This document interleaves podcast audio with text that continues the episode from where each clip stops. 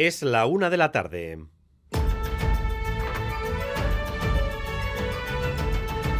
Crónica de Euskadi con Dani Álvarez. A Rachaldeón, los carnavales en Guipúzcoa nos dejan una sucesión de casos de violencia sexual contra las mujeres en diversas localidades. Además de la denuncia que les contábamos ayer en Azpeitia, se acaban, conocer, se acaban de conocer otras tres más. Anegoñi. Dos de las denuncias han interpuesto en Tolosa y la otra en Ibarra y dos de las tres víctimas son menores de edad. Sin duda el peor cierre de los carnavales de este año. La Ertzaintza ha detenido a dos hombres por estas agresiones, aunque uno de ellos ha quedado en libertad después de comparecer ante el juez. El Ayuntamiento de Tolosa, junto con la Comisión de Fiestas, va a llevar a cabo esta tarde una acción de condena por lo ocurrido. A estas agresiones hay que sumar las que se registraron el domingo por la noche en Azpeitia y por las que un hombre fue detenido. Esta mañana ha pasado a disposición judicial. Israel se prepara para invadir Rafah. Los llamamientos que han hecho los líderes de diferentes gobiernos para que Israel actúe con contención y primero diseñe un plan para evacuar a los civiles de la ciudad fronteriza no parece que vayan a tener efecto y de hecho son cientos los palestinos que han comenzado ya a huir de la ciudad ante el temor a una inminente entrada del ejército.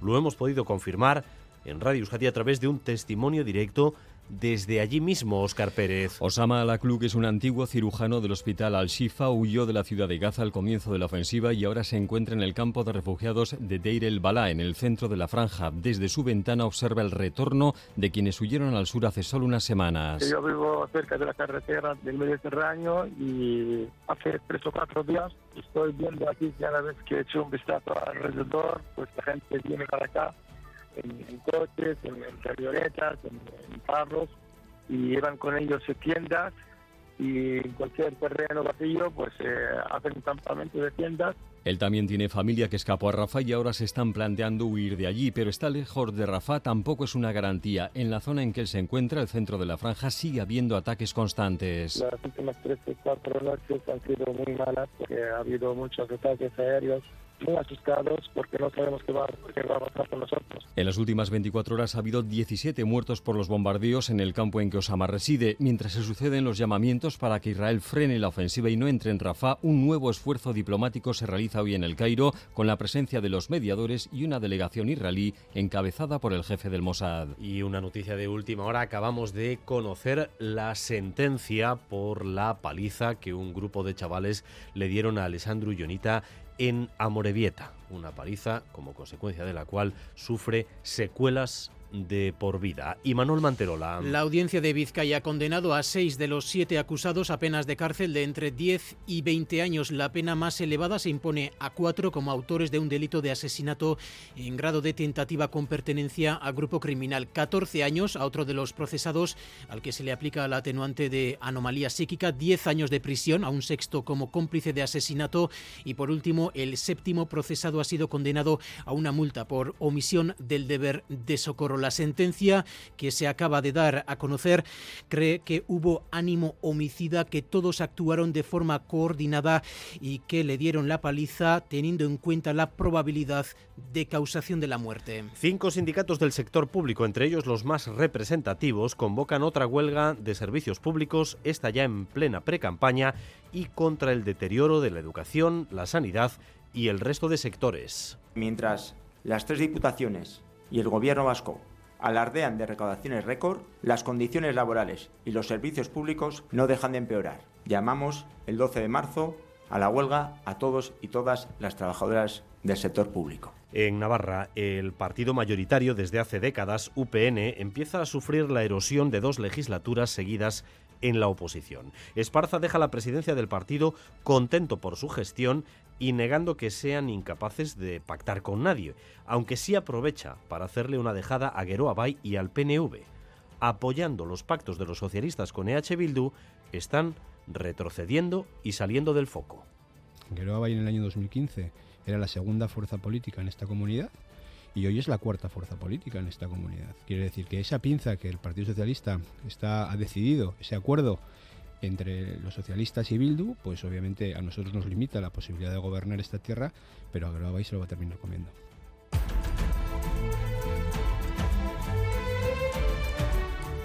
Hoy se celebra el Día Mundial de la Radio. Es un día que siempre nos gusta compartir con ustedes para estrechar ese lazo íntimo que creamos quienes desde aquí hacemos programas e informativos y ustedes que nos dejan entrar en sus teléfonos, en sus casas o en sus coches. Y por eso apreciamos tanto recibir mensajes así.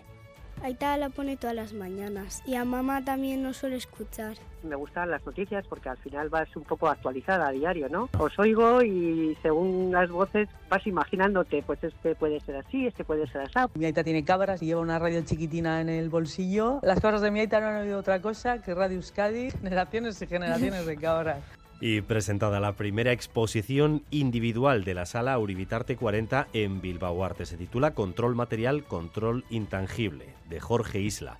Ha sido concebida específicamente para esa sala y se articula en torno a una instalación y un conjunto de seis obras en las que el autor reflexiona sobre cuestiones como el precio y el valor de la obra de arte.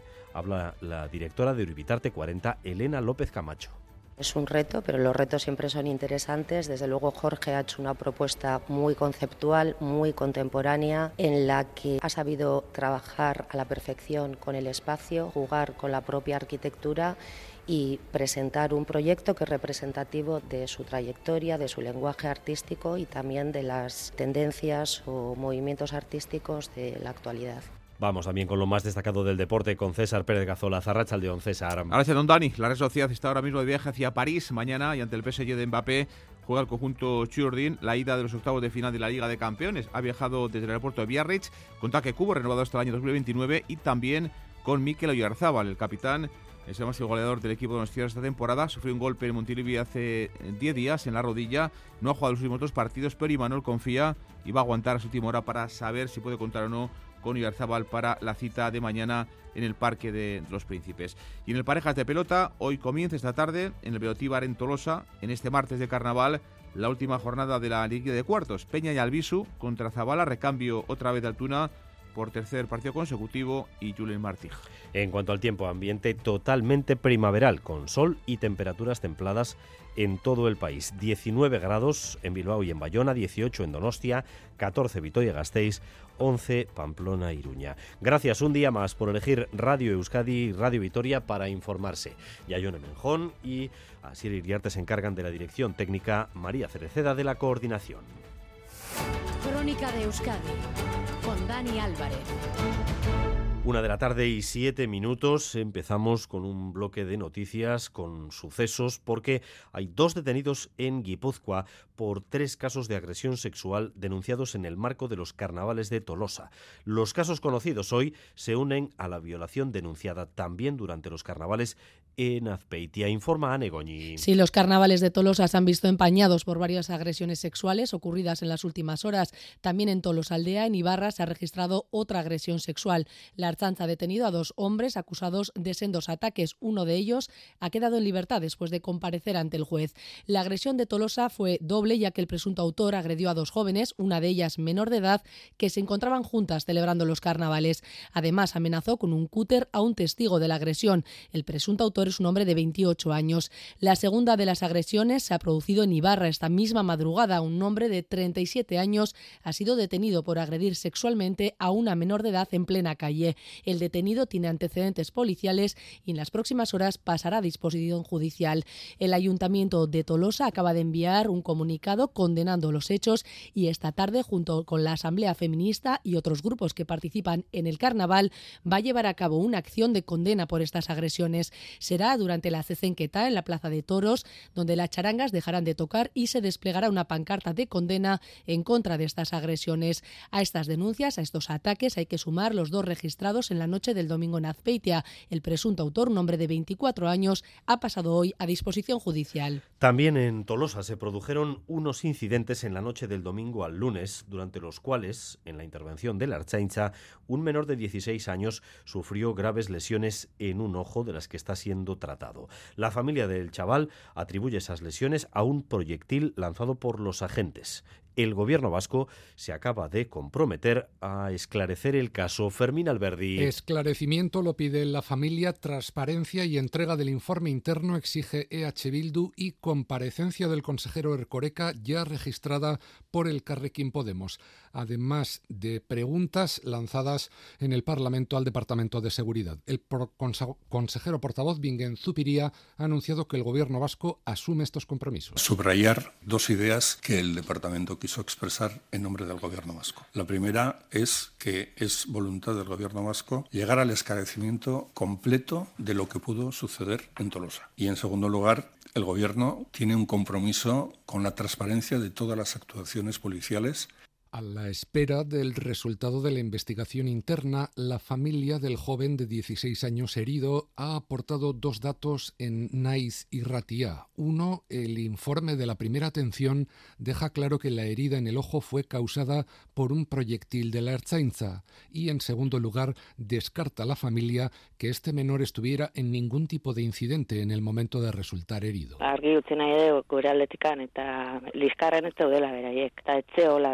Liskarrean, osea, tala antzebilen pertsona bat. Eta nik uste beraiek ere garbi dakatela hori. El joven cayó al recibir el impacto en el ojo en la segunda de las cargas de las que huían corriendo, pasadas las 4 de la mañana del lunes en la parte vieja de Tolosa.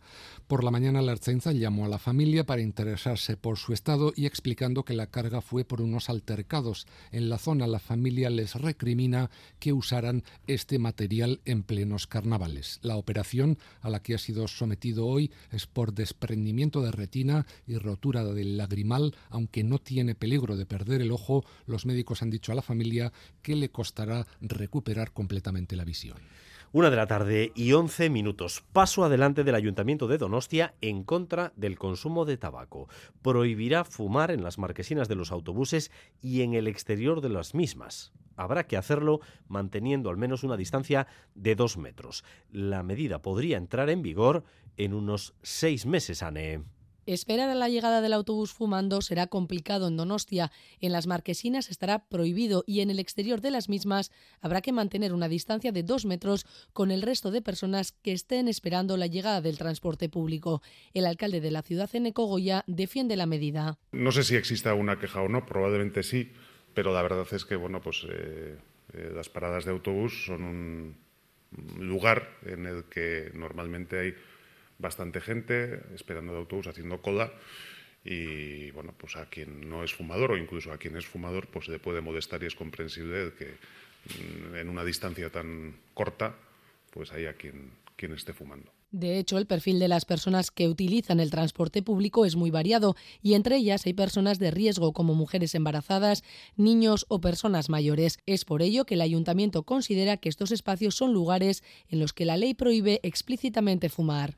Seguimos adelante, volvemos al Consejo de Gobierno, a la rueda de prensa posterior, porque hoy el portavoz del Gobierno y la consejera de las cuestiones de desarrollo autonómico, Laz Garamendi, han apuntado una de las claves eh, que está marcada como hito en este eh, final de la legislatura. Por una parte, el Endacari Urcuyu marcó la aprobación de varias leyes pendientes y por otra, la llegada de las últimas transferencias por parte del Gobierno de España eh, que estaban comprometidas. Y parece, según el Gobierno vasco Ainhoa Iglesia, eh, que esas transferencias estarían bastante cerca ya. Sí, la consejera Garamendi se ha mostrado bastante optimista. De las tres transferencias que, según lo pactado, deberían estar transferidas en marzo, hay dos prácticamente cerradas ya, homologación de títulos universitarios y cercanías de ferrocarriles. En cuanto a esta última, la consejera de Autogobierno ha afirmado que casi todos los puntos que tenían que estar en el acuerdo ya están detallados y ha desvelado que una vez la competencia sea de Euskadi, Renfe seguirá ocupándose del servicio mientras esté vigente su contrato en los próximos años y también ha mencionado la posibilidad de extender los trenes, los trenes de cercanías a territorio a la vez, donde a día de hoy no existe. No puedo entrar en más detalle, pero sí que me he referido a la posible implantación de cercanías en Álava. La transferencia que más está costando, por el contrario, es la de la segunda fase de acogida de migrantes bueno, que vamos un poco más eh, despacito, pero también vamos avanzando, que es con el tema que tiene que ver con el aspecto relativo a la segunda fase de acogida de las personas que tienen protección internacional, léase a la fase de autonomía, que ha sido una materia en la que bueno hemos tenido que trabajarlo más, eh, competencialmente, etcétera. En todo caso, Garamendi subraya que todo avanza por buenos derroteros tras muchísimas reuniones, ha dicho, y se ha mojado en cuanto a la fecha, cree posible las transferencias este mismo mes de febrero. Bueno, pues ese sería un escenario que nos acerca de nuevo al final de la legislatura y probablemente también a la convocatoria de las elecciones, para las que, como saben, todavía no hay fecha. Pero en este tiempo, que ya podemos calificar claramente como preelectoral, hay también eh, cuestiones del sector público que pueden y de hecho parece que van a derivar en una convocatoria de huelga, porque eh, los principales sindicatos del sector público, entre ellos ELA y LAB, acaban de anunciar una huelga en la educación, en la sanidad y en el resto de sectores en plena pre-campaña en contra del deterioro de los servicios públicos. Natalia Serrano, Serrano Arrachaldeón. A León, con el 80% sí de representación, el ALAB, Comisiones, Estelas y SK convocan otra huelga el 12 de marzo en los servicios públicos. Es la tercera después de las de octubre y noviembre. Sin avances desde entonces, dicen, denuncian la nula voluntad política de negociar en Euskadi salarios y temporalidad, asumiendo los criterios que determina el Gobierno central en ambos aspectos. A pesar, decía Igor Izaguirre de ELA, de que actualmente es posible. El acuerdo de investidura entre el PNV y el PSOE abría la puerta a poder decidir aquí los salarios y el empleo, dejando claro que atender las peticiones de los sindicatos era cuestión y es cuestión de voluntad política y no un imposible. Con los criterios del Gobierno central, la pérdida de poder adquisitivo en los salarios públicos se estiman es del 8% y la temporalidad dicen que es histórica, del 44%. Lo contrastan con las recaudaciones récord de Diputación y Gobierno vasco. Y como dices, sobre el momento político en el que llega esta convocatoria, no lo vinculan. La dinámica de movilizaciones y de huelgas empezó en otoño y nuestra cuestión es que damos continuidad a esa dinámica de movilizaciones hasta lograr los objetivos. UGT, como en las dos ocasiones anteriores, y esta vez SATSE, no están en la convocatoria. Esa es la convocatoria, convocatoria de huelga en el sector público para el mes de marzo por parte de los sindicatos con la mayor representación, el 80% de la representación. El gobierno vasco ha conocido esta convocatoria justo durante el Consejo de Gobierno. ¿Cuál ha sido la respuesta? Y no a que no hay motivos para esta huelga. La consejera de Gobernanza Pública y Autogobierno ha sido tajante a los datos me remito, no creo que existen eh, razones objetivas para el llamamiento a las movilizaciones en el sector público de la comunidad autónoma. En todo caso, sí que hago un llamamiento desde aquí, ya que tengo la oportunidad a los sindicatos, para decirles que nosotros seguimos con las puertas abiertas, seguimos con nuestras propuestas eh, de mejoras encima de la mesa. A los datos me remito, ha dicho, y los datos que ha puesto sobre la mesa son, entre otros, que el próximo mes de mayo se adjudicarán ya las primeras 1.600 plazas del proceso de consolidación de empleo en marcha y que para final de 2024 la temporalidad en el sector público se situará por debajo del 8%. Además, la subida de sueldo del 0,5% a los empleados públicos, que iba ligada al crecimiento del PIB de 2023, una subida ya anunciada, se cobrará a partir de la nómina de marzo. Lo ha desvelado también la consejera de autogobierno con carácter retroactivo desde enero de 2023, lo que costará más de 20 millones y medio al gobierno vasco. El futuro de las residencias de mayores pasa por una atención más personalizada y con nuevas funciones que deberán asumir las trabajadoras. Ese es uno de los objetivos con los que trabaja ya la Asociación de Gestores de Centros Asistenciales ante una sociedad cada vez más envejecida y dependiente. Una nueva realidad que llega después de superar dos años de conflicto en el sector con la firma en noviembre de un nuevo convenio que incluye un incremento salarial del 23,5% hasta el año que viene. Xavi Segovia.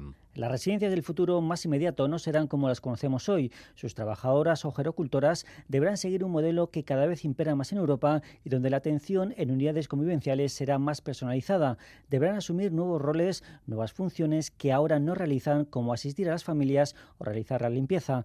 Más obligaciones, pero sin modificar su jornada laboral, según aclara Aitor Pérez, portavoz de GESCA, la Asociación Empresarial de Gestores de Centros Asistenciales. Se está hablando de un modelo mucho más personalizado profesionales de referencia con cada familia, hacia un cambio de modelo de relaciones laborales, donde habrá que plantearse esta figura del gerocultor cómo va cambiando, ¿no? en qué medida va asumiendo otro tipo de funciones. En unidades convivenciales de países europeos, pues la gerocultora hace todo, hace limpieza, hace no sé qué, aquí no. Aquí la limpieza va aparte. ¿no? Se trabaja ya en qué tiempo se debe dedicar a cada usuario en función de su dependencia, una dependencia que irá en aumento en los próximos años. En noviembre se firmó el nuevo convenio tras dos años de conflicto en Vizcaya, donde se incluía un incremento progresivo del 23,5% hasta el 2025 para las 6.600 trabajadoras del territorio, con una jornada laboral de 35 horas semanales y contrato indefinido para el 85% de ellas. Con la nueva realidad que llega a las residencias, GESCA asegura que no supondrá un cambio en las condiciones laborales, sino una readaptación a la nueva realidad donde se modificarán sus funciones. Esta mañana hemos escuchado en Boulevard, aquí en Radio Euskadi, a la directora del aeropuerto de Foronda, Begoña Yarena y le hemos preguntado por qué aquellos vuelos que se tienen que desviar eh, del aeropuerto de Bilbao cuando las condiciones meteorológicas no permiten aterrizar allí, nunca se desvían a Gasteiz. Y Arena niega que el aeropuerto a la vez carezca de medios para recibir esos vuelos y afirma que la decisión es exclusiva, la responsabilidad es exclusiva de las compañías, Rodrigo Manero. Sí, la directora de Foronda vuelve a poner la pelota en el tejado de las compañías aéreas que si quieren pueden usar la terminal. Según Begoña y Arena, el servicio de asistencia en tierra, escaleras para el avión y gestión de equipajes está asegurado a cualquier hora y si la aerolínea se va a otro sitio es porque le viene mejor por la operativa del avión o la tripulación. Nosotros en los contratos y en los pliegos que tenemos con las empresas de asistencia en tierra lo tienen muy claro y tienen que llevar a cabo y dar atención a todo tipo de vuelos programados y no programados. Por lo tanto, los niveles de exigencia los exigimos en todo caso. Ahora ya es evidente que la decisión de cuál es el aeropuerto alternativo que se pone por la tripulación en el plan de vuelo es una decisión totalmente de la compañía aérea. Esto contradice al diputado general de Álava que dijo que en Foronda faltan medios y personal de tierra y que es responsabilidad de Iberia. Según Yarena, ninguna aerolínea se ha, quedado, se ha quejado de no poder usar el aeropuerto a la vez habiéndolo necesitado. Una instalación con cada vez más pasajeros. En 2023 batió su récord histórico y el parking se ha quedado pequeño. Este verano se habilitará una zona extra de aparcamiento que seguirá siendo gratis, aunque a futuro no se descarta el pago se, hará pues ahora para la temporada de verano. En una zona disuasoria en un momento dado si puntualmente pues se vuelve a producir la alta ocupación por ahora sigue siendo gratuito lo que no quita para que vamos analizando de manera continuada la calidad y la percepción del pasajero. Puede percibir también que es calidad el tener una opción de reservar su plaza este año Foronda mantiene sus destinos, pero con menos frecuencias, aunque aún pueden sumarse más para la temporada de verano. Volvemos sobre esa sentencia que hemos conocido hace apenas unos minutos, la sentencia del caso de la paliza al joven de Amorebieta, Alessandro. La audiencia de Vizcaya impone penas de cárcel de entre 10 y 20 años a seis de los siete procesados por esa paliza. Al séptimo se le ha condenado al pago de una multa como autor de un delito de omisión del deber de socorro. Y Manol. Sí, las penas más elevadas son para cinco de ellos, 20 años para cuatro, 14 años para el quinto, condenados como autores de un delito de asesinato en grado de tentativa. Un sexto se le condena a 10 años como cómplice y al séptimo como autor de un delito de omisión del deber de socorro se le impone al pago de una multa. Este último no aparecía en los vídeos, era de hecho el único que estaba en libertad con cargos. La sentencia considera aprobado que los acusados actuaron de forma acordada y con ánimo de acabar con la vida de Alexandro o teniendo en cuenta esa posibilidad. El fallo habla de linchamiento, de actuación con alevosía contra la víctima que estaba sola y desarmada sin posibilidad de defensa. Importante además que la sentencia da por acreditada la pertenencia de seis de los siete condenados al grupo Hermanos Koala, grupo que se juntaba, según reza el fallo, para cometer delitos como agresiones y robos. Es por eso que se les condena también por un delito de pertenencia a banda criminal. Las condenas mayores y la de 14 años superan la petición fiscal, aunque rebajan los 30 años de la acusación particular.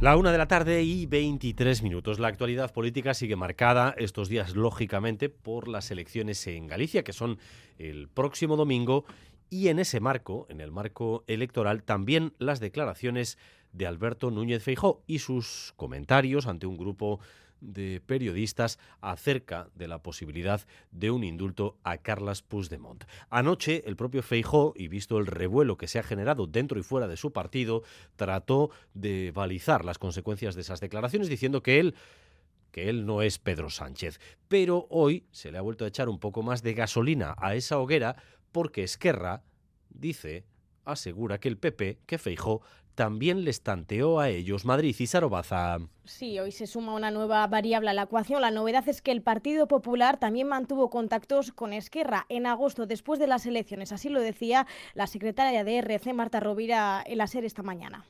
Va venir un diputat, sí, sí, a proposar-nos que parléssim, un diputat que es diu Carlos Floriano. Val. Es va dirigir a la Teresa Jordà, Pero desde RC, según Rovira, rechazaron apoyar la investidura de Feijó. Los populares niegan rotundamente cualquier negociación o conversación con los republicanos. Enmarcan esa conversación entre el popular Carlos Floriano y la republicana Teresa Jordá en una conversación informal. De hecho, los varones populares cierran filas, defienden la versión de la dirección y al propio Feijó. Lo ha hecho esta misma mañana, por ejemplo, la presidenta madrileña Isabel Díaz Ayuso.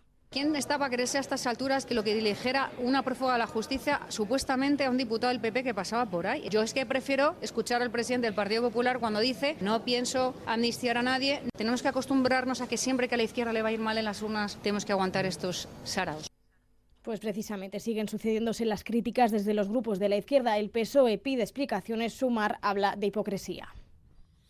Eso es lo que está pasando en ese marco de la campaña hacia las elecciones en Galicia, muy abiertas. Ayer fue el último día para que se pudieran publicar sondeos y encuestas. Y esta mañana ha visitado eh, Radio Euskadi el presidente de UPN.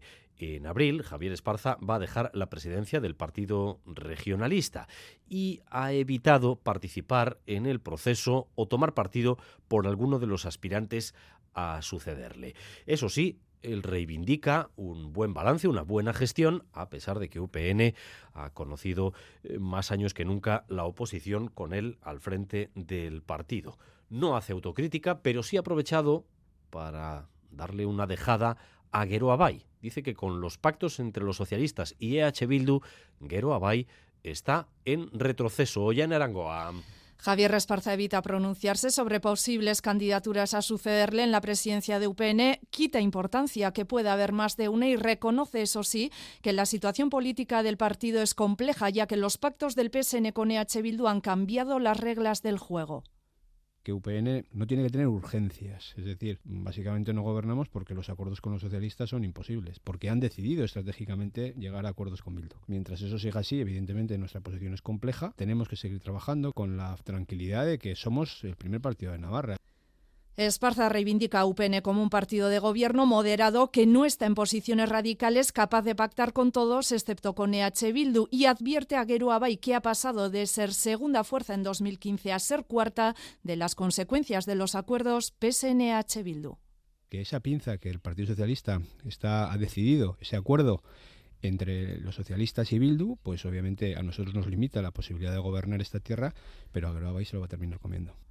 Sobre un posible indulto a Puigdemont, el presidente de UPN se sitúa en el no, ni siquiera se hubiera sentado con Junts. Dice, eso sí, se mantiene fiel a Feijó, aunque considera clave que UPN tenga voz propia en Madrid. El 82% de los alumnos de formación profesional superior logra insertarse en el mercado laboral tras terminar sus estudios. En la vía dual, el porcentaje sube todavía más. Son datos que hemos conocido hoy en el informe de empleabilidad ETEL 2023, el informe más actualizado sobre la FP vasca, ya que mide la inserción laboral de su alumnado seis meses después de haber terminado los estudios. Begoña Jiménez. Han sido 2.600 las consultas alumnos de 30 centros, 18 de Vizcaya, 11 de Guipúzcoa y 1 de Araba. Se verifica que a mayor cualificación, mayor tasa de inserción laboral. Los ciclos básicos 54%, ciclos medios 73% y superiores 82%. Julen Elgueta, presidente de los Centros de Formación Profesional de Euskadi, nos recuerda que hay un cambio de tendencia que equilibra el número de hombres en los ciclos de servicios, pero no aumenta el de mujeres en los ciclos STEAM. En esos ciclos, bueno, pues hasta ahora feminizados, bueno, se tiende a un equilibrio, pero bueno, se cerraría el círculo si ocurriese lo mismo en el caso de los ciclos más masculinizados que de momento no está ocurriendo. Para los alumnos a la hora de seleccionar un puesto de trabajo, lo prioritario, las condiciones, seguido del factor económico y la ubicación. Las chicas miran a medio plazo la calidad, mientras que los chicos a corto plazo el sueldo. Iker y Nerea, de un ciclo superior, nos han contado su experiencia. Bueno, yo estoy trabajando en una empresa de trabajos temporales, pues estoy haciendo una formación dual, voy por las tardes, me dedico a cuestiones de administración, tema de control de documentación y también pues, a temas de selección de personal. Yo antes estaba haciendo ingeniería mecánica, decidí dejarlo, eh, es en Gallarta, se dedica a hacer salas blancas, aprendes mucho más en la empresa, no solamente lo teórico que ya te han enseñado, sino mucho más allá. Los ciclos con mayor demanda en grado superior son robótica y mecatrónica, en grado medio mecanizado, instalaciones eléctricas y cuidados auxiliares de enfermería.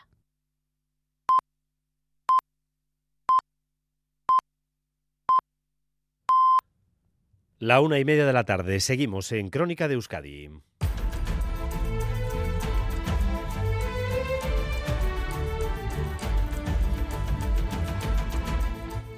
Ambiente primaveral, ambiente que nos va a acompañar durante las próximas horas, según la previsión de Euskalmet. Arrachaldeón. Arrachaldeón, apenas esperamos cambios en las próximas horas. Seguiremos con ambiente soleado, el viento soplará del sur, pero sin mucha fuerza, y las temperaturas serán muy suaves, alcanzando los 20 grados en la vertiente cantábrica y los 16 o 17 grados en la mitad sur.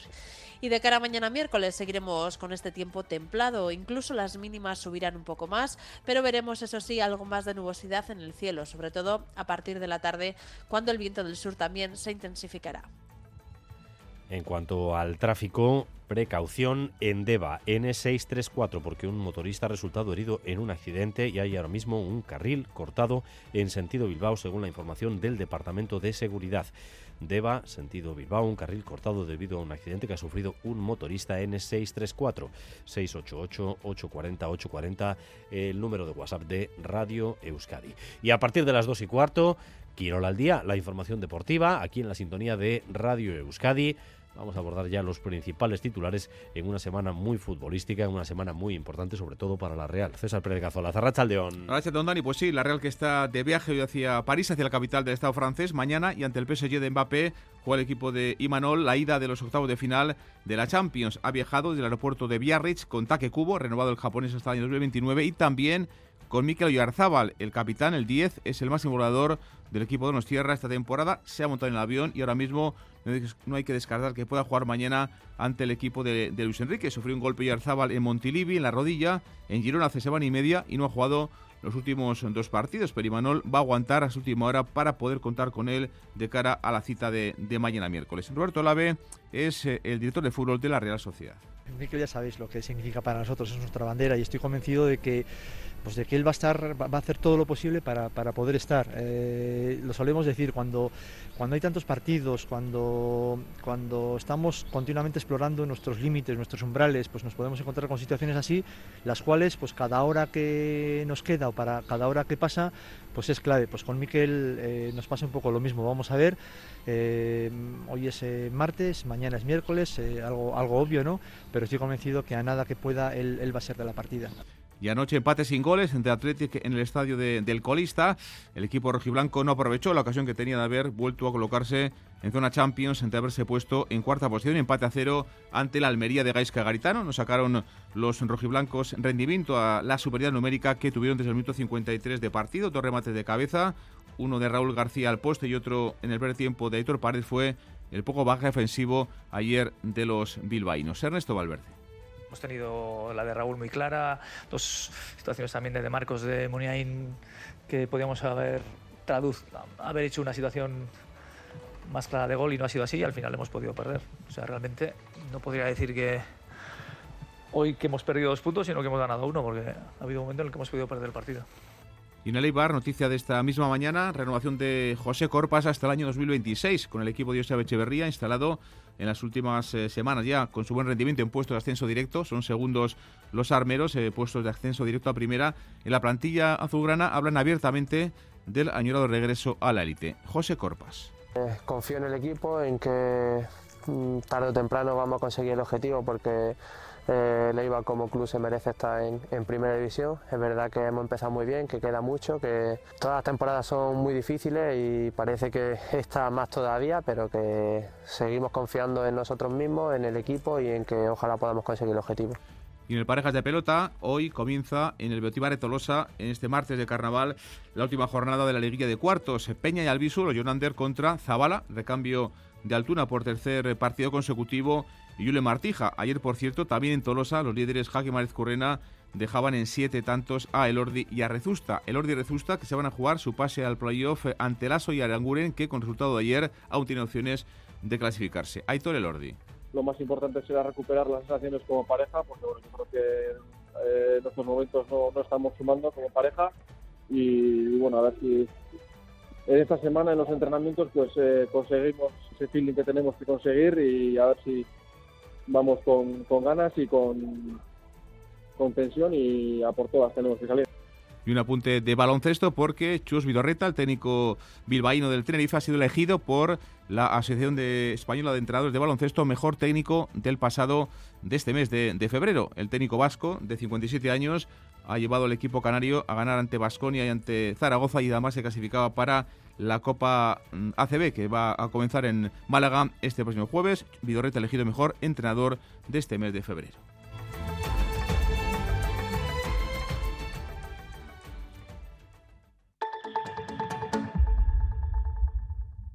Te quiero, mi amor, mi pastelito, mi bombón, mi galletita, mi bollito, mi bizcochito. Uy, pero qué hambre más tonta me ha entrado así de repente. Hay mucho amor dentro de ti, como en el cupón diario de San Valentín de la 11, porque podrás ganar 500.000 euros y además si entras en cuponespecial.es podrás conseguir experiencias únicas que te enamorarán. Cupón diario de San Valentín de la 11. Bases depositadas ante notario. A todos los que jugáis a la 11, bien jugado. Juega responsablemente y solo si eres mayor de edad.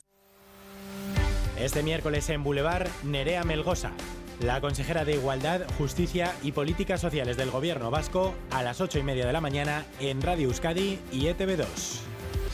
La una de la tarde y 36 minutos. Seguimos en esta crónica de Euskadi con más noticias y más información en directo para ustedes hasta las 2 y cuarto. Información del tráfico a través del WhatsApp de Radio Euskadi 688-840-840. Algunos oyentes nos informan de que, por ejemplo, en Don Esteban, Navarra, hay algunas retenciones debido a las eh, tractoradas.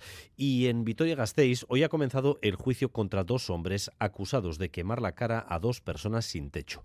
La Fiscalía pide 18 años de para cada uno de ellos por intento de homicidio. Los acusados han explicado que aquel día ingirieron una gran cantidad de alcohol y tranquilizantes y que no recuerdan bien lo ocurrido. En cualquier caso, han negado que quisieran hacer daño a las víctimas. Miquel Saez. Sí, los dos acusados han enmarcado lo ocurrido el 16 de octubre del 19 en la Plaza Green Capital de Gasteiz en un contexto de bromas para añadir que no esperaban que estas iban a ser para tanto. Según su testimonio, tanto ellos como la primera víctima estaban jugando con un spray de pintura azul. Los tres se conocían ya que vivían en la calle y compartían los mismos espacios como el albergue y el comedor social. Los acusados han asegurado que aquella mañana ingirieron una gran cantidad de cervezas mezcladas con pastillas tranquilizantes, por lo que no recuerdan bien lo ocurrido más allá de que se arrojaron mutuamente pintura azul. Ninguno de los dos ha sido capaz de explicar quién, cuándo y cómo aplicaron la llama del mechero al spray a modo de lanzallamas. Con respecto al segundo ataque ocurrido en la calle Rioja, los acusados han declarado que se encontraron con la víctima, también conocida, en el exterior de un local de apuestas y que le rociaron con el spray también a modo de broma. Ambos han negado que tuvieran intención de hacer daño a ninguna de las dos víctimas. Agentes de la policía local han testificado que vieron a los dos acusados y a la primera víctima bromeando en un banco de la Plaza Green Capital y que en un momento dado observaron cómo se producía una llama procedente del spray que sujetaban los acusados. Ya han, ya han añadido que estos en su huida atacaron a otra persona sin techo en la calle Rioja. Una de las víctimas falleció en 2020 por causas ajenas al ataque. La segunda, al parecer, reside fuera de Gasteiz y no ha comparecido en el juicio donde debía declarar esta mañana como testigo de la Fiscalía. Dos jóvenes han sido detenidos en La Rioja tras haberse llevado sin autorización a su hija del domicilio de Basauri, donde ésta residía con su abuela paterna. La abuela es quien tiene la custodia de la niña de cuatro años. María. Sí, la menor está ya de vuelta con su abuela paterna, que es quien tiene su guarda y custodia legal y quien cuida de ella en su casa de Basauri. Hace solo unos días dio la voz de alarma sospechando que los padres de la niña, de solo cuatro años, se la habían llevado sin autorización y advirtió a la Erchancha de que podrían estar escondidos en alguna localidad riojana. Esta emitió entonces una alerta y la actuación fue llevada a cabo por la Guardia Civil, que tras localizarles logró entablar una relación de confianza con ellos y consiguió que finalmente entregaran a la menor voluntariamente. La pareja tiene 24 y 26 años y sobre la mujer pesaban ya varias requisitorias judiciales. Tras pasar ante el juez, ha ingresado en prisión. El padre ha quedado en libertad provisional con la obligación de presentarse en los juzgados y con una orden de alejamiento respecto a su hija y a su madre, responsable, como decíamos, legal del menor. Y hoy celebramos el Día Internacional de la Radio. Desde Radio Euskadi nos hemos querido acercar un poco más a ustedes, los oyentes que nos dejan entrar cada día en sus teléfonos, en sus casas o en sus coches. Mayal en Galparsoro. Oyentes como Yara, Kima o Pilar que nos envían cada mañana audios con las temperaturas de sus municipios. Yo le preguntaba a me dijo que mandaba los audios y yo le dije, pues yo quiero. Me gustan las noticias porque al final vas un poco actualizada a diario, ¿no? Pues oigo y según las voces vas imaginándote, pues este puede ser así, este puede ser así. Y ojo que nos escuchan niños, adultos y hasta las cabras en Munguía. Mi aita tiene cabras y lleva una radio chiquitina en el bolsillo. Las cabras de mi aita no han oído otra cosa que Radio Euskadi. Muchos nos escuchan desde el coche. En Boulevard, en busca de esos oyentes, ha salido cartel en mano Iñaki Espiga con un cartel que pone escucha Radio Euskadi. a ver si consigo que algún coche me pite. Sí, últimamente le toca bastante. Nos acaban de pitar, ¿eh? de verdad. ha sido insistente, quería que le viera y le hemos visto. ¿Y qué sería de la radio sin técnicos? Joseba Urruela defendía hoy lo suyo. Uno, ha puesto el micro aquí a traición. No vamos a bastante sitio, poco, ¿eh? Que nos acordamos poco. Un aplauso venga, venga. técnicos, venga. Así que extendemos ese aplauso también a todos y a todas nuestras oyentes.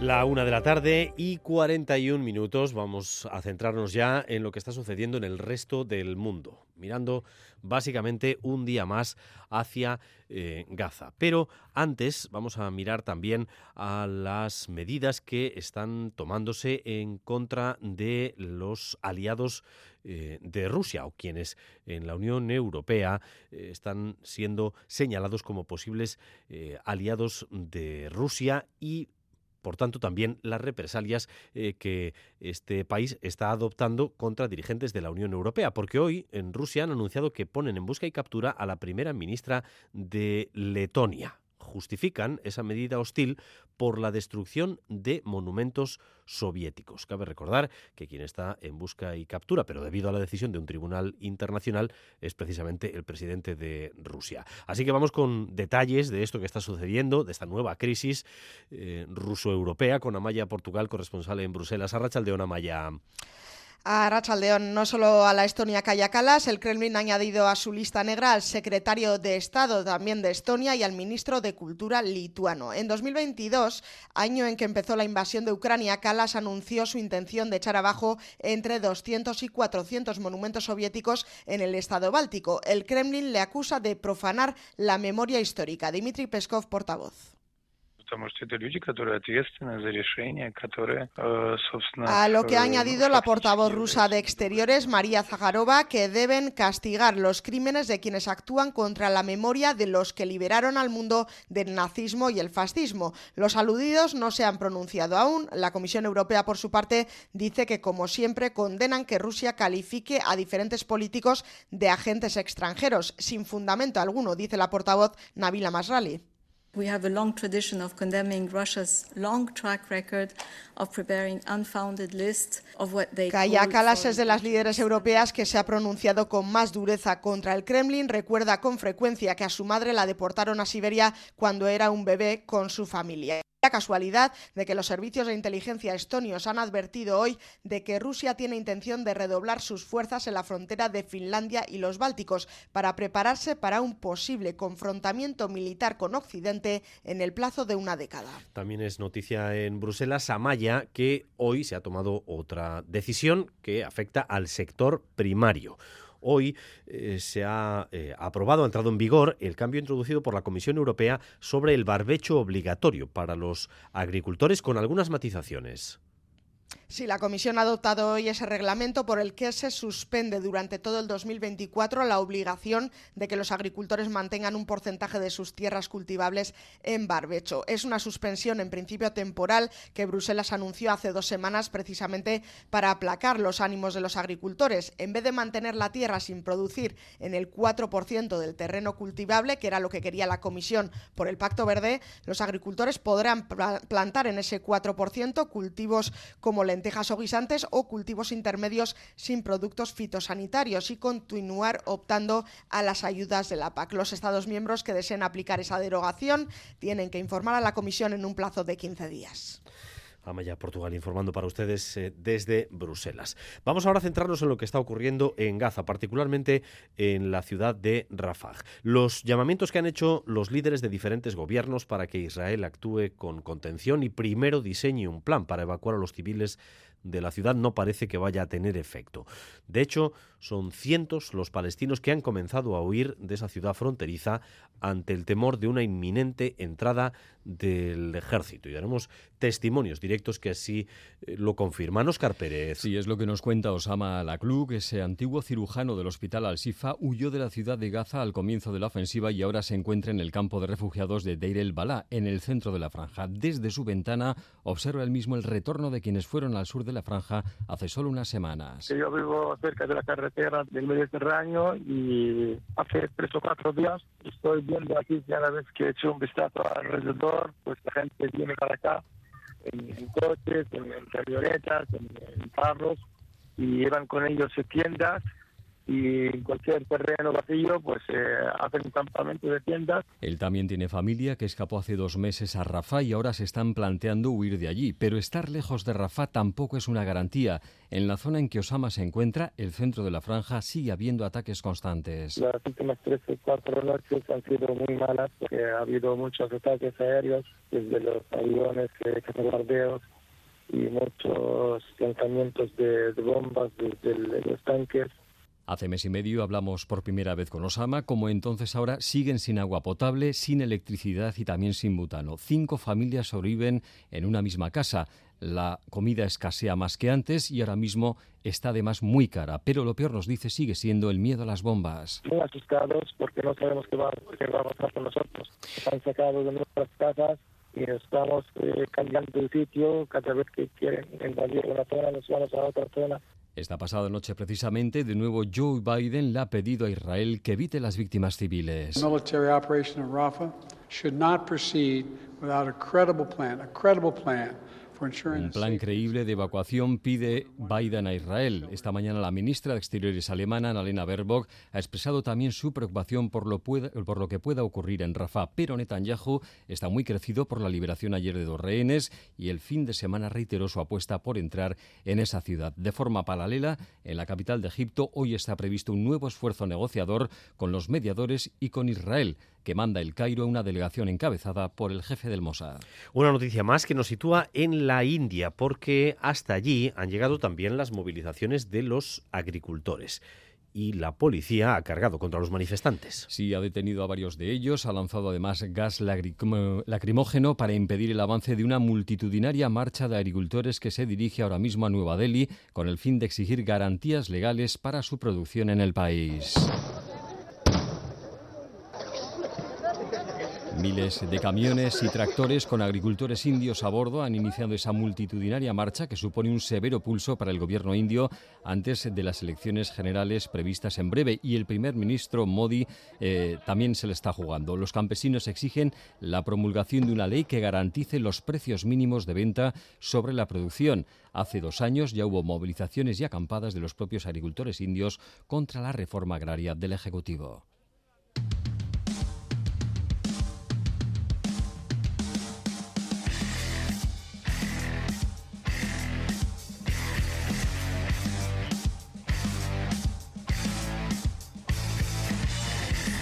from her eyes, in the blood of my heart. When all this dark matter, the breath from my chest, with.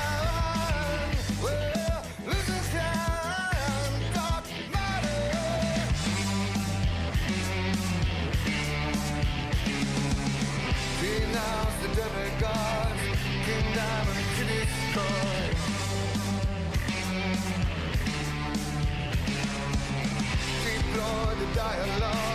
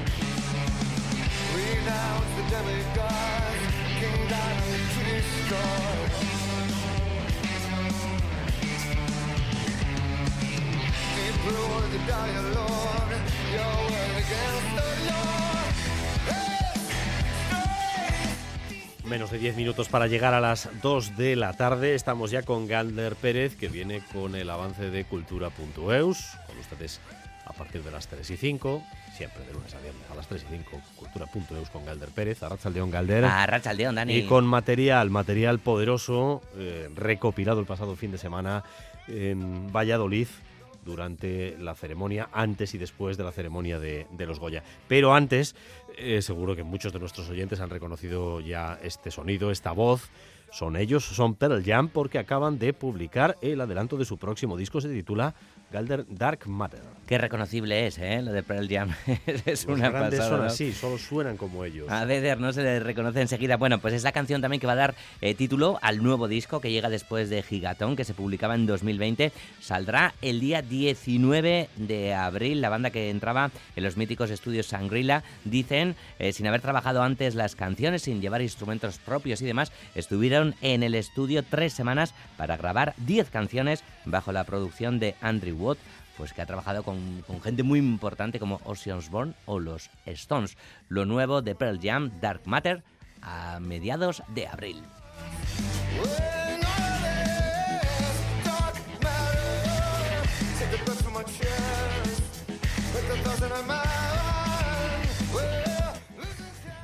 Con esta tarjeta de presentación, con Pearl Jam, vamos, vamos al cine. que Al que cine, venga, va. Eh, una vez pasados los Goya, ya eh, nos ponemos a mirar hacia los Oscar.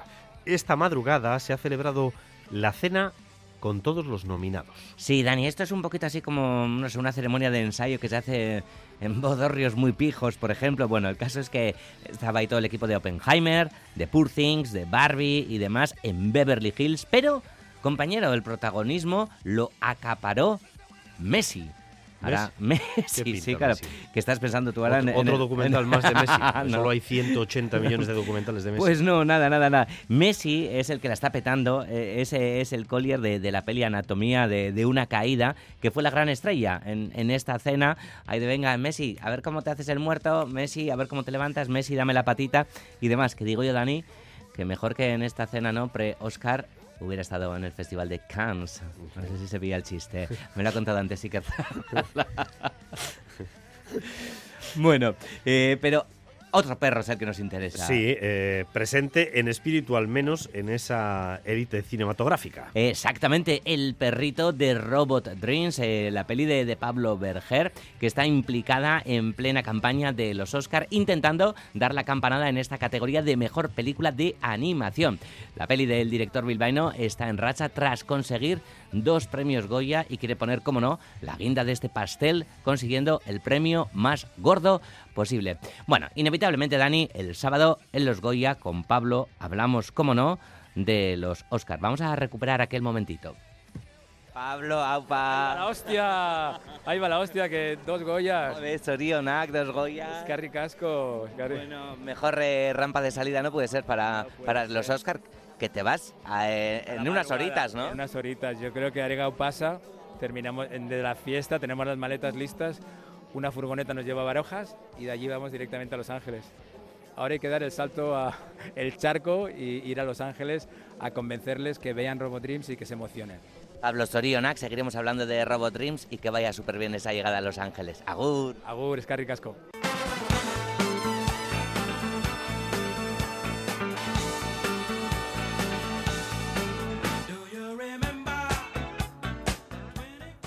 Testimonios de los, de los más grandes. Pablo Berger, que ahora ya está en Estados Unidos trabajándose allí a la gente de la academia para ver si Me tienen gusta esto de trabajándose Es que hay que, hay Sí, que sí, dar claro. mucho el callo en Hollywood para primero para conseguir que vean tu película. Eso que- ya eso ya es un es un éxito. Luego ya si la votan sería eh, la leche, pero pero primero eh, hay que conseguir que se interesen por tu producto. En Estados Unidos funcionan así las cosas. Eh, Berger ya peleando en Estados Unidos y también hablaste con el con el gran triunfador de la noche, J. Bayona. J. Bayona, eso es que se hacía con, con, 12, con 12 Goyas. Hablamos también en esas horas previas a volar. Estaban los dos con un subidón increíble. Hombre, fíjate, aquí decía, vamos a ir a Barojas, a Barojas, no ir a Barajas, evidentemente.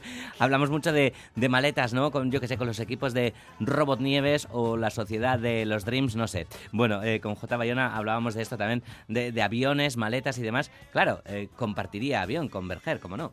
Estás con Pablo y demás en el avión, vais en el mismo. Va a ser divertido ese vuelo. Eh, no sé si nos llevaremos los Goya, porque esto pesa un montón, ¿no? En la maleta. Eh, va a ser divertido ese vuelo.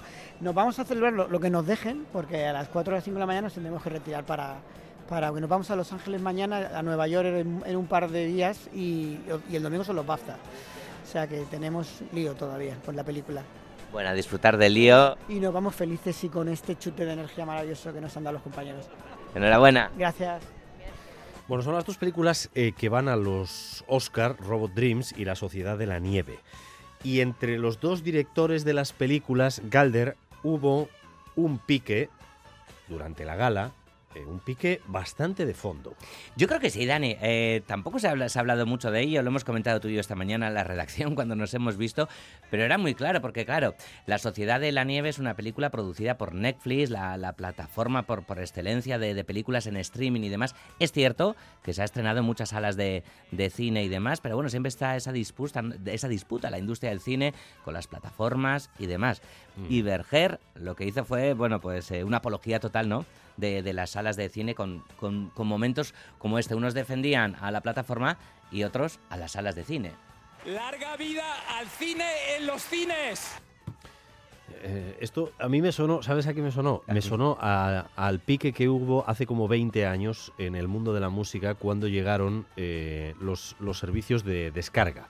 Le- eh, ilegales o alegales y la gente se empezó a, ba- a bajar discos a, a cascoporro y hubo algunos artistas que llevaron a, estos eh, servidores a, los tribunales. ¿no? Eh, esto me, me da la sensación de que es un poco así, ¿no? Quienes quieren mantener la esencia del cine en el cine, como decía Pablo. Berger, y claro, quienes como Bayona dicen, hombre, si, si viene un gigante como Netflix y pone pasta para que podamos hacer una peli como esta, pues ¿cómo vamos a decir que no? Claro, luego también sumó eh, los, eh, los gigantes distribuidores de cine y demás tampoco han querido programar nuestra peli. No sé, bueno, ahí está el, el debate servido, ¿no? Sí, lo, sí. lo importante es hacer películas, desde luego. Bueno, ¿no? pero yo creo que ese, que ese pique, aunque Bayona no quiso entrar a responder del todo, directamente no quiso entrar al choque, mm, va a dejar ahí un pozo, va a dejar ahí un pozo. Eh, bueno, 20.000 especies de abejas, que se llevó grandes premios. Sí, que ha, que ha vuelto a los cines, por cierto, esto es importante. También está en, en primera, en, en la plataforma, en su versión en euskera, que se puede ver. Eh, se llevó premios súper importantes, Dani, porque Estíbaliz Urrésola se hizo con el Goya a la dirección Nobel y también, que esto es muy, muy, muy, muy grande, la dirección Nobel, por supuesto, pero mejor guion original. Y el Goya a mejor guion original es para Estíbaliz Urresola Solaguren por 20.000 especies de abejas. Jo, lo mejor de esto que me haya tocado este segundo Goya es que voy a poder El agradecer a todos. el de guion original, eh, yo sí creo que es un premio de enorme mérito. porque había algunos que eran más o menos previsibles para la Sociedad de la Nieve. Es una superproducción y estaba claro que muchos le iban a caer. Pero este, este bueno, competía directamente con el producto de Bayona. Sí, sí, sí. Eh, y, Robot Dream se lleva también, ¿no? El de, el de, guion adaptado. Fíjate, en guion original estaba también Vizcarret. Eran cuatro nominaciones vascas. Es que estaba también eh, Apon Entry, ¿no? Estaba todo... Bueno, parecía que, se venía aquí y así fue, ¿no? Eh, Dani, desde luego la valoración es, es más que buena. Eh, tres premios para tres Goyas, para 20.000 especies de abejas, además de qué bonito fue el momento Sofía Otero dándole a Nega Baray, ¿no? lo mejor de, la gala, para mí, con, con Sigourney Weaver, que estuvo maravillosa tuvimos la suerte de estar con ella el viernes, bueno, ya lo encontramos aquí en, en Distrito. yo no.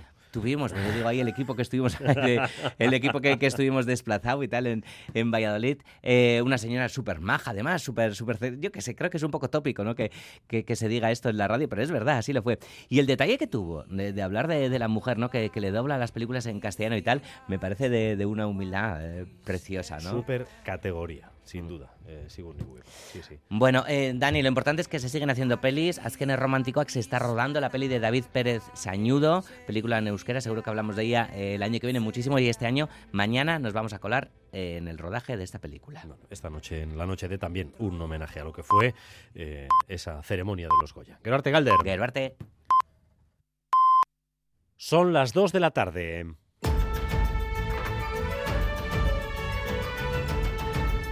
Crónica de Euskadi con Dani Álvarez.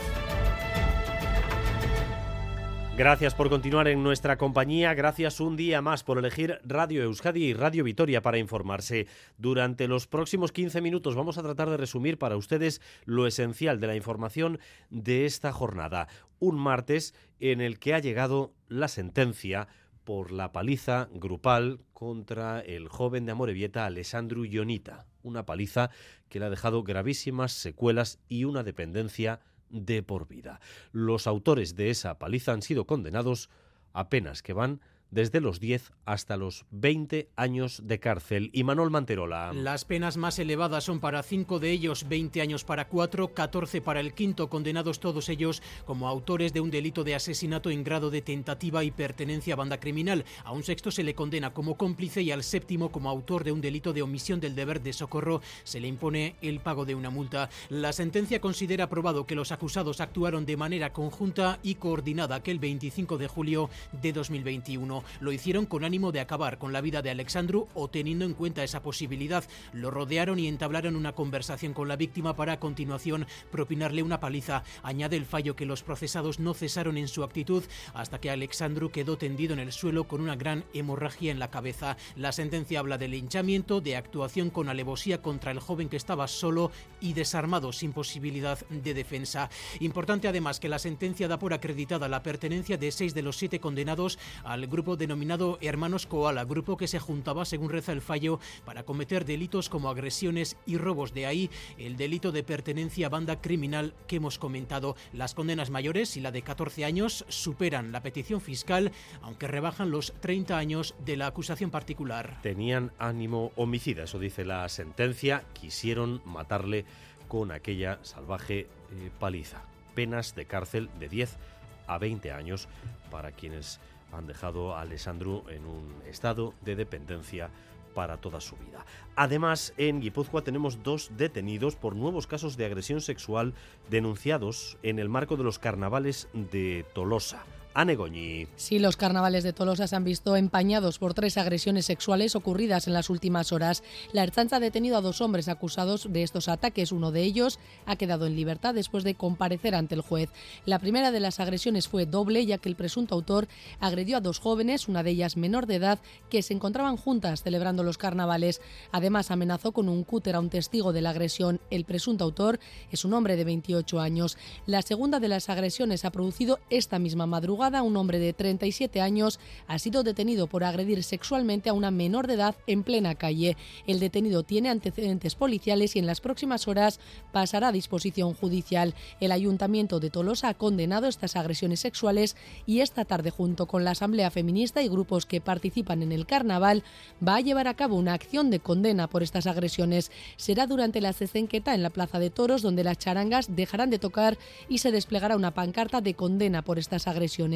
A estas denuncias, a estos ataques, hay que sumar los dos registrados en la noche del domingo en Azpeitia. El presunto autor, un hombre de 24 años, ha pasado hoy a disposición judicial. También en Tolosa se produjeron unos incidentes en la noche del domingo al lunes durante los cuales intervino la Erzaincha y un menor de 16 años ha sufrido graves lesiones en un ojo. La familia del chaval atribuye esas lesiones a un proyectil lanzado por uno de los agentes. El gobierno vasco dice que va a tratar de esclarecer este caso. Informa Fermín Alberdi. Sí, la operación a la que iba a ser sometido este joven se va a retrasar al jueves o viernes hasta que su ojo se pueda abrir. Recordemos que tiene desprendimiento de retina y rotura del lagrimal, aunque no hay peligro de que pierda el ojo. La familia eh, insiste en que no estaba en ningún tipo de incidente en el momento de resultar herido por el disparo de un proyectil de la, de la Ertzaintza. Argi utzi nahi dugu gure aldetikan eta liskarren ez daudela beraiek, eta etxe hola bea liskarrean, osea, tala antzebilen pertsona bat. Eta nik uste beraiek ere garbi dakatela hori. El consejero portavoz del gobierno vasco, Bingen Zupiría, ha anunciado que su ejecutivo asume el compromiso de esclarecimiento de los hechos. Subrayar dos ideas que el departamento quiso expresar en nombre del gobierno vasco. La primera es que es voluntad del gobierno vasco llegar al esclarecimiento completo de lo que pudo suceder en Tolosa. Y en segundo lugar, el Gobierno tiene un compromiso con la transparencia de todas las actuaciones policiales. EH Bildu ha pedido la entrega del informe interno de la Archainza sobre esta actuación en Tolosa y el Carrequín Podemos la comparecencia del consejero de Seguridad Josu Ercoreca. Y además, accidente laboral mortal. Un trabajador de 45 años de edad ha fallecido tras caer de un tejado en el barrio de San Roque, en Durango el operario se encontraba realizando tareas de reparación. Los sindicatos LELAB han convocado ya una concentración para mañana por esta muerte en el trabajo. 45 años de edad, fallecido tras caer de un tejado en el barrio de San Roque, en Durango. 2 de la tarde y 5 minutos.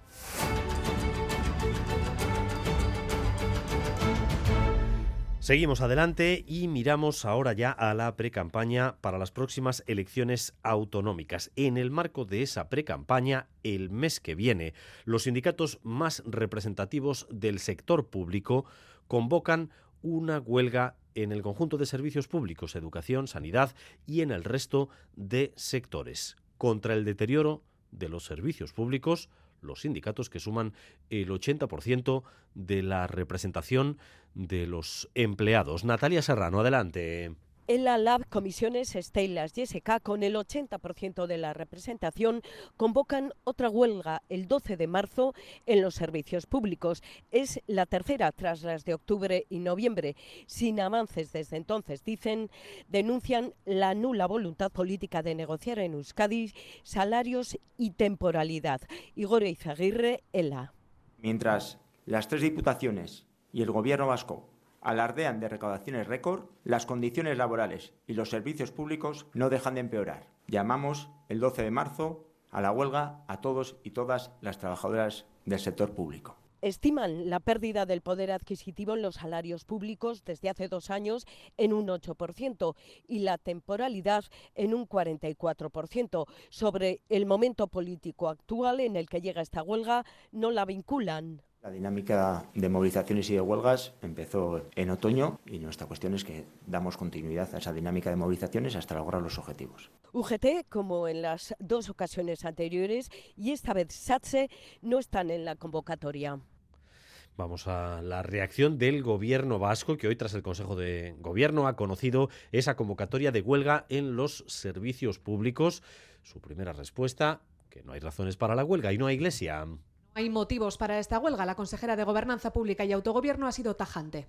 A los datos me remito, no creo que existen eh, razones objetivas para el llamamiento a las movilizaciones en el sector público de la comunidad autónoma. En todo caso, sí que hago un llamamiento desde aquí, ya que tengo la oportunidad a los sindicatos, para decirles que nosotros seguimos con las puertas abiertas, seguimos con nuestras propuestas eh, de mejoras encima de la mesa. Y es que en la última mesa sectorial de Administración Pública, recordaba, la mayoría sindical rechazó las propuestas de mejoras del Gobierno. Argumenta esta ausencia de motivos objetivos con datos como que las primeras 1.600 plazas del proceso de consolidación se adjudicarán en mayo o que para final de 2024 la temporalidad en el sector público se situará por debajo del 8%. Además, la subida del sueldo del 0,5% a los empleados públicos, una subida ya anunciada que iba ligada al crecimiento del PIB del año pasado, se cobrará a partir de la nómina de marzo con carácter retroactivo desde enero de 2023. El Ayuntamiento de Donostia pretende que se prohíba fumar en las marquesinas de los autobuses y en el exterior de las mismas. Para hacerlo habrá que mantener al menos una distancia de dos metros. La medida podría entrar en vigor en unos seis meses a Negoñi. Esperar a la llegada del autobús fumando será complicado en Donostia. En las marquesinas estará prohibido y en el exterior de las mismas habrá que mantener una distancia de dos metros con el resto de personas que estén esperando la llegada del transporte público. El alcalde de la ciudad, Eneco Goya, defiende la medida. No sé si exista una queja o no, probablemente sí, pero la verdad es que bueno, pues eh, eh, las paradas de autobús son un lugar en el que normalmente hay bastante gente esperando el autobús, haciendo cola. Y bueno, pues a quien no es fumador o incluso a quien es fumador, pues le puede molestar y es comprensible que mm, en una distancia tan corta, pues haya quien, quien esté fumando. De hecho, el perfil de las personas que utilizan el transporte público es muy variado y entre ellas hay personas de riesgo como mujeres embarazadas, niños o personas mayores. Es por ello que el ayuntamiento considera que estos espacios son lugares en los que la ley prohíbe explícitamente fumar prohibición de fumar en las marquesinas en Donostia, en un plazo de unos seis meses. Y ahora, en esta recta final de la legislatura, parece que se acercan ya las transferencias que el gobierno vasco quería cerrar antes de que termine el mandato de Íñigo Urcuyu. Entre esas transferencias está la de los trenes de cercanías. Y el gobierno vasco acaba de admitir que en su plan está también el diseño de una red de cercanías en el territorio donde ahora mismo no existe en Araba, Ainhoa. Sí, una Olatz Garamendi que en tono optimista se mojaba diciendo que cree posible que las tres transferencias pactadas se, materialicen este mismo mes de febrero, aunque hay algunas más avanzadas que otras, es el caso de homologación de títulos universitarios y sobre todo de esos trenes de cercanías. Ya se han incorporado, decía, al acuerdo casi todos los puntos que el Gobierno considera que debían incluirse, como por ejemplo la posibilidad de hacer inversiones en infraestructuras, y ha desvelado también que Renfe seguirá siendo la operadora hasta que expire su contrato, que después ya se verá, y mencionaba Olatz Garamendi esa posibilidad de extender las cercanías a Álava, sin dar mucho más detalle. No puedo entrar en más detalle, pero sí que me he referido a la posible implantación de cercanías en Álava. La transferencia que más está costando es la de la segunda fase de acogida de migrantes que vamos un poco más despacito, pero también vamos avanzando es con el tema que tiene que ver con el aspecto relativo a la segunda fase de acogida de las personas que tienen protección internacional, léase a la fase de autonomía, que ha sido una materia en la que bueno hemos tenido que trabajarlo más eh, competencialmente, etcétera. Bueno, está costando más, pero avanza por buenos derroteros, decía, y espera poder anunciar los tres traspasos en breve. La directora del aeropuerto de Foronda ha terciado hoy en la discusión sobre los vuelos que se tienen que desviar desde Bilbao eh, cuando no se dan las condiciones meteorológicas para que puedan aterrizar. Eh, vuelos que nunca se llevan a Vitoria. En Boulevard, Begoña y Arena ha negado que el aeropuerto a la vez carezca de medios. Si quieren, pueden.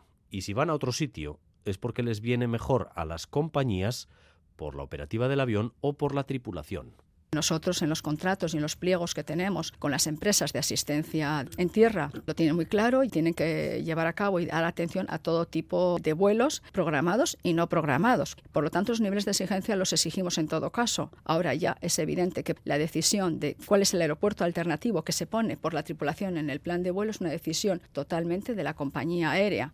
De modo que la directora del aeropuerto de Foronda no comparte el diagnóstico del diputado general de Álava que decía hace unos días que en Foronda faltan medios y personal de tierra y que eso es responsabilidad de Iberia. Según Yarena, ninguna aerolínea se ha quejado por no poder usar el aeropuerto Alavés. Y hoy se conmemora el Día Internacional de la Radio. Desde Radio Euskadi nos hemos querido acercar un poco más a ustedes, los oyentes que cada día nos dejan entrar en sus casas, en sus coches o en sus teléfonos móviles. Mayalen Galparsoro. Oyentes como Yara, Kima o Pilar que nos envían cada mañana audios con las temperaturas de sus municipios. Yo le pregunté a Aita, me dijo que mandaba los audios y yo le dije, pues yo quiero. Me gustan las noticias porque al final vas un poco actualizada a diario, ¿no? Pues oigo y según las voces vas imaginándote, pues este puede ser así, este puede ser así. Y ojo que nos escuchan niños, adultos y hasta las cabras en Munguía. Mi Aita tiene cabras y lleva una radio chiquitina en el bolsillo. Las cabras de mi Aita no han oído otra cosa que Radio Euskadi. Y muchos nos escuchan desde el coche, en Boulevard, en busca de esos oyentes ha salido cartel en mano Iñaki Espiga con un cartel que pone escucha Radio Euskadi. a ver si consigo que algún coche me pite. Sí, últimamente le toca bastante. Nos acaban de pitar, ¿eh? de verdad. ha sido insistente, quería que le viera y le hemos visto. ¿Y qué sería la radio sin técnicos? Joseba Urruela defendía hoy lo suyo. Bueno, ha puesto el micro aquí a traición. No vamos a ir bastante sitio, poco, ¿eh? Que nos acordamos Oye, poco. Un aplauso venga, a los técnicos, venga. Así que extendemos ese aplauso también a todos y todas nuestras oyentes.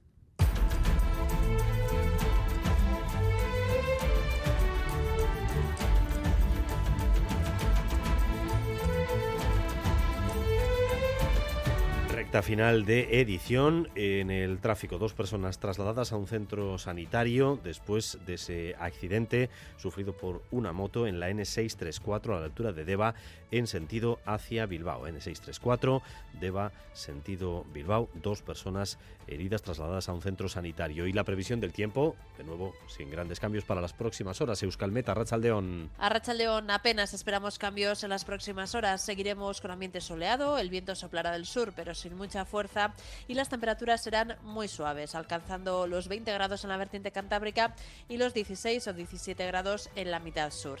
Y de cara a mañana miércoles seguiremos con este tiempo templado, incluso las mínimas subirán un poco más, pero veremos eso sí algo más de nubosidad en el cielo, sobre todo a partir de la tarde cuando el viento del sur también se intensificará. Hasta aquí esta crónica de Euskadi, hora y cuarto de información en directo para ustedes, información que continúa cada hora en punto y a partir de las 7 en Gambara con Arancha García y Miriam Duque. Raúl González y Asier Iriarte se han encargado de la dirección técnica, María Cereceda de la coordinación. Y si ustedes lo desean, nos encontramos de nuevo esta noche, eso de las 10 y 20, en la noche de NTV2. Besterik ez, zaindu eskerrik asko. Crónica de Euskadi con Dani Álvarez.